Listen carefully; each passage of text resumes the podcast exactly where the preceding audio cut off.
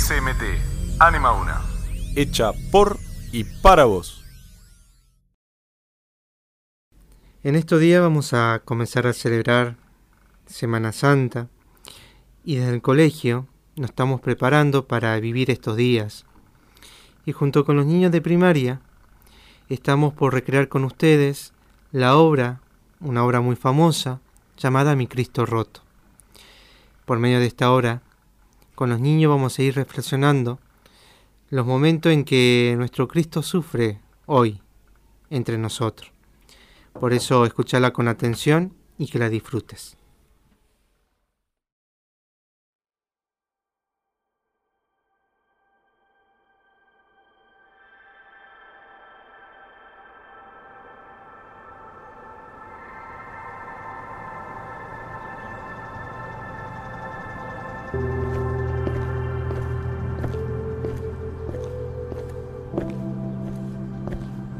Me encanta caminar por diferentes lugares en busca de objetos religiosos. La imagen de Cristo crucificado es mi preferido. Y fue uno de esos días, caminando por San Telmo, que lo encontré. Encontré a mi Cristo roto. Encontrar esos objetos es todo un desafío. Hay que buscar entre clavos, tornillos, ropa vieja, zapatos, pero si uno busca bien, encuentra, porque Cristo está en algún lugar de todo ese revuelto mundo.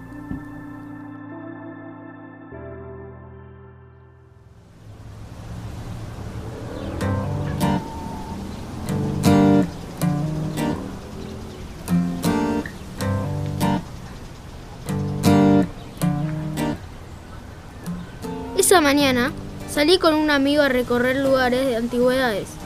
Ahí el precio de los objetos es más caro, el turismo y lo antiguo.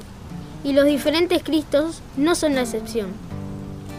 Ya habíamos visitado dos o tres tiendas y seguíamos mirando. Entramos a la cuarta y de repente escuchamos. Mientras mirábamos, una voz que me dijo, Padre, ¿quiere algo? Mirar, ver, dar una vuelta. De repente lo vi. Ahí estaba sobre la mesa. Y era Cristo, sin su cruz. Pero era Él. Me contuve para no correr y agarrarlo, para que el vendedor no me viera mi interés. No era lo que buscaba, estaba roto, pero fue eso lo que me hizo quererlo todavía más. Disimulé, como que buscaba otra cosa, y me fui acercando hasta que lo tuve en mi mano. ¡Qué emoción! Debió haber sido muy hermoso, pero hoy solo era un pedazo. Se acercó al anticuario, tomó el Cristo roto en sus manos y... Oh, es una pieza magnífica. Se ve que tiene buen gusto, padre. Fíjese qué detalles, qué trabajo artesanal. Pero... está tan rota. No tiene importancia, padre. Aquí al lado hay un magnífico restaurador, amigo mío, y se lo va a dejar a usted nuevo. Volvió a elogiarlo, a lavarlo. Lo acariciaba entre sus manos, pero no acariciaba al Cristo. Acariciaba la mercancía que se iba a convertir en dinero. Insistí. Dudó.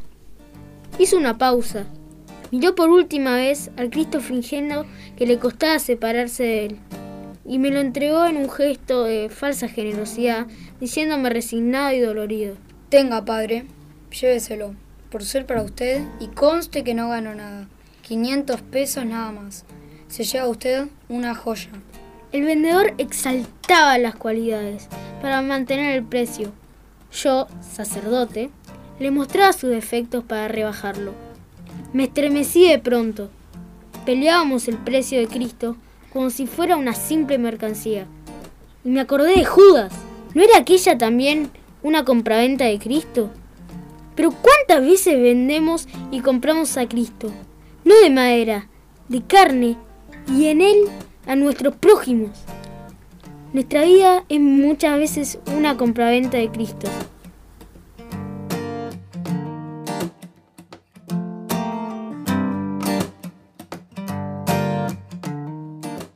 Bien, seguimos los dos. Lo rebajó a 80 pesos. Antes de despedirme, Le pregunté si sabía la procedencia del Cristo y la razón de aquellas terribles mutilaciones. En información vaga e incompleta, me dijo que creía procedía de la Sierra de Córdoba y que las mutilaciones se debían a una profanación en tiempo de guerra. Apreté a mi Cristo con cariño y salí con él a la calle. Al fin, ya de noche, cerré la puerta de mi habitación y me encontré solo, cara a cara con mi Cristo.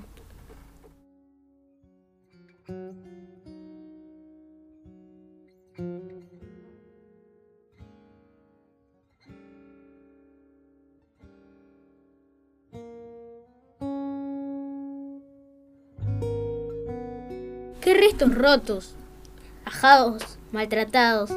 Viéndolo así, me decía preguntarle. ¿Quién fue el que se atrevió contigo? ¿No le temblaron las manos cuando astilló las tuyas arrancándote de la cruz? ¿Vive todavía? ¿Dónde? ¿Qué haría hoy si te viera en mis manos? ¿Se arrepintió? ¡Cállate! Me cortó una voz muy firme. Cállate, preguntás demasiado. ¿Crees que tengo un corazón tan pequeño y mezquino como el tuyo? Cállate. No me preguntes ni pienses más en el que me mutiló. Déjalo. ¿Qué sabes vos de él? Respetalo. Yo ya lo perdoné. Yo me olvidé instantáneamente y para siempre de sus pecados. Cuando un hombre se arrepiente, yo perdono de una vez. No por mezquinas entregas como ustedes.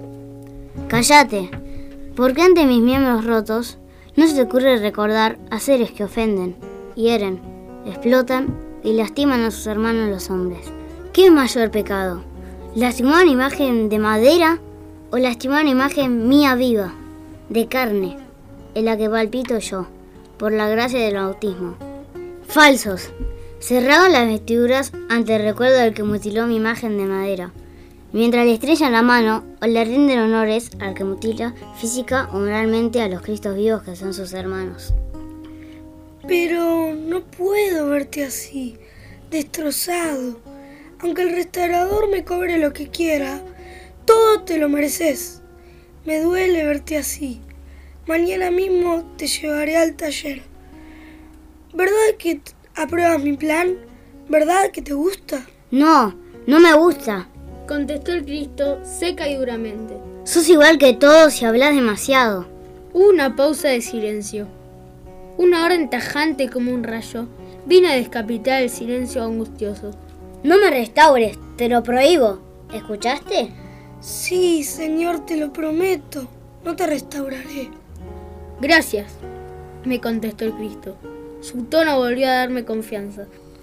¿Por qué no quieres que te restaure? No te comprendo.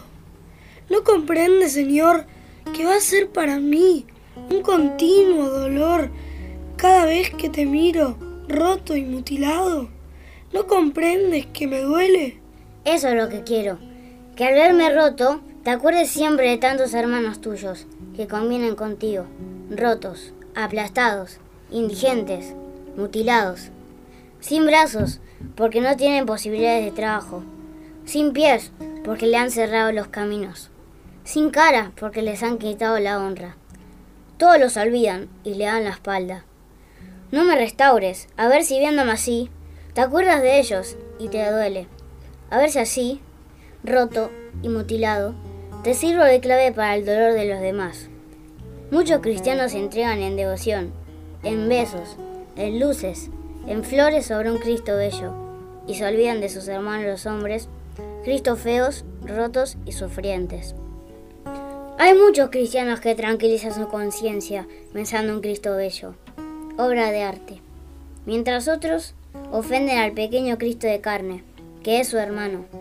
Esos besos me repugnan, me dan asco. Los tolero forzado mis pies de imagen tallada en madera, pero me hieren el corazón. Tienen demasiados Cristos bellos, demasiadas obras de arte de mi imagen crucificada y está en peligro de quedarse en la obra del arte. Un Cristo bello puede ser un peligroso refugio donde esconderse la huida del dolor ajeno, tranquilizando al mismo tiempo la conciencia. Es un falso cristianismo. Por eso, Deberían tener más Cristos rotos. Uno en la entrada de cada iglesia, que gritara siempre con sus miembros partidos y su cara sin forma. El dolor y la tragedia de mi segunda pasión, en mis hermanos los hombres. Por eso te lo suplico, no me restaures, déjame roto junto a ti, aunque amargue un poco tu vida. Está bien, señor, te lo prometo. Y un beso sobre su único pie astillado fue la firma de mi promesa. Desde hoy viviré con un Cristo roto.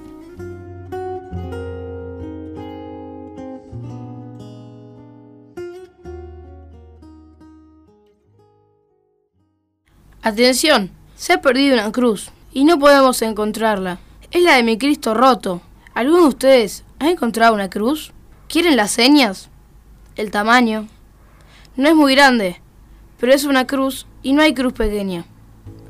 Además, es una cruz para Cristo y entonces no hay modo de medirla. Con estas señas alcanzan restos rotos, ajados, maltratados, porque en definitiva todas las cruces son iguales. Perdón mi insistencia, pero ¿quién de nosotros no ha encontrado una cruz? Mejor dicho, ¿quién no tiene una cruz? Todos la llevamos. La llevamos encima, a cuestas, aunque no se nos vea, aunque sonriamos. A veces, por oculta, más pesada. Esta noche al acostarnos no podremos dejarla colgada en la percha. Al levantarnos mañana no será necesario colgárnosla de nuestras espaldas. Saltaremos de la cama con ella ya puesta. ¿Quién ha encontrado una cruz?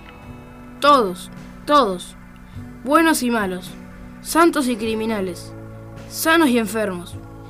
Toda ciudad, en definitiva, es un bosque, una selva, una colmena de cruces. Y, ¿sabes, amigo, por qué a veces nuestra cruz resulta intolerable? ¿Sabe por qué llega a convertirse en desesperación y suicidio?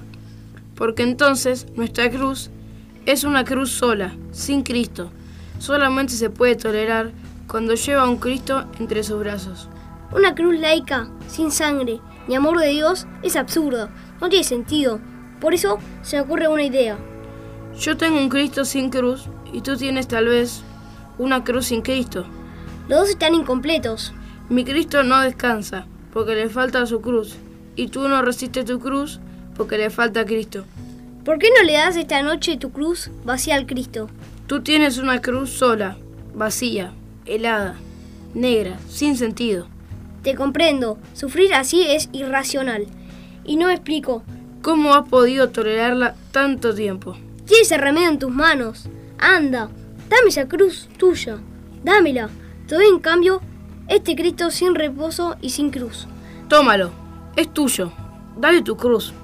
Toma mi Cristo, júntalos, clávalos, abrázalos y todo habrá cambiado. Mi Cristo roto descansa en tu cruz. Tu cruz se ablanda con mi Cristo en ella. Hemos encontrado una cruz, la nuestra, que resulta ser la de Cristo.